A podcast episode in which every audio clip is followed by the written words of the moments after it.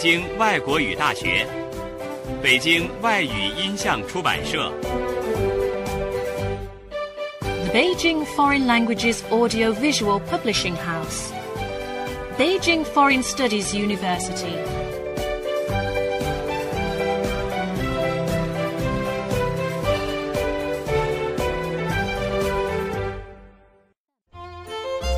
Oxford Bookworms Starter.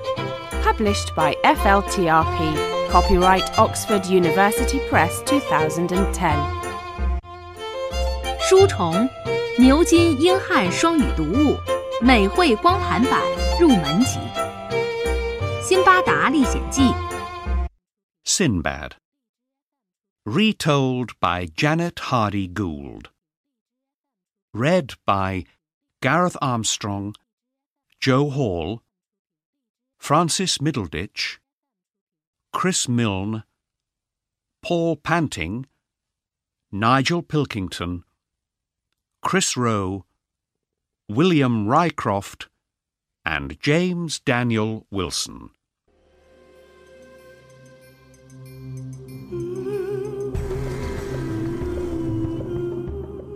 Chapter 1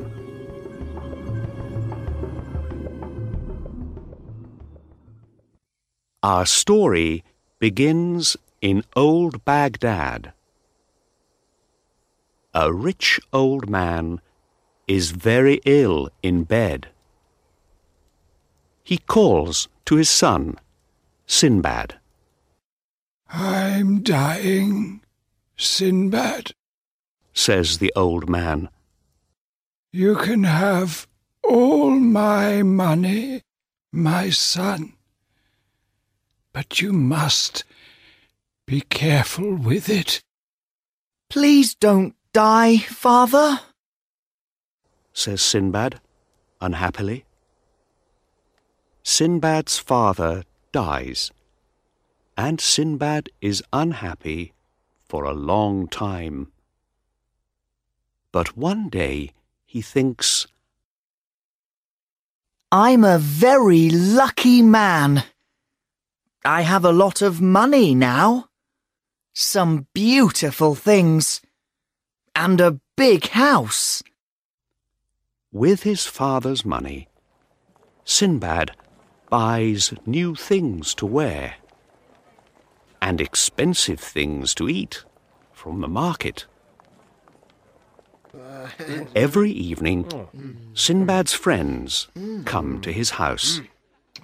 They eat and mm. drink all night. But after a year, Sinbad has no more money.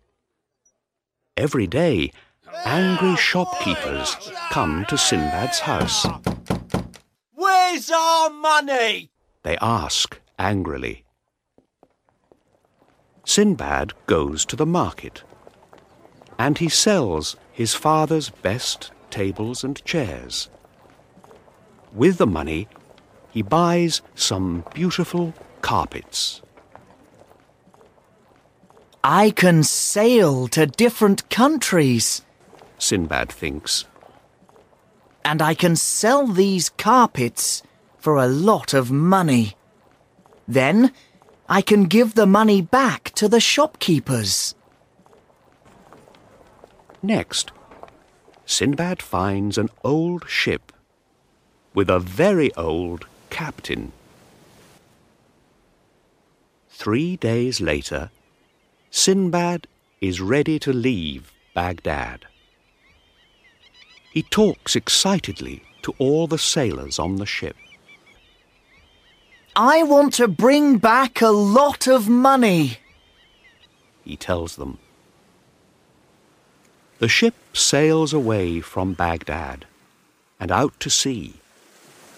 Sinbad begins to feel ill. After two days at sea, Sinbad is very ill.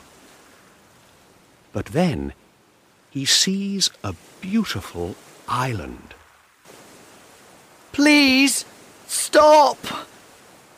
he says to the captain. Sinbad and some of the sailors land on the island. Sinbad takes a barrel with him. He wants to look for water. The captain stays on the ship. Sinbad and the sailors are all very happy, What a wonderful island! says Sinbad. Let's sit down and make a fire. They sit near the fire and they begin to sing. Suddenly, the island moves, The island is moving! says Sinbad.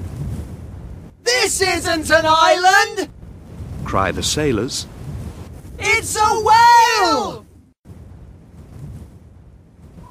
Sinbad quickly gets into the barrel. The whale moves down into the water. All the sailors are now in the sea. Help! They cry.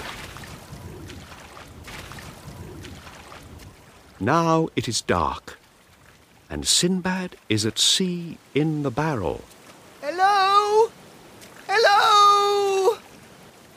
He cries. But nobody answers.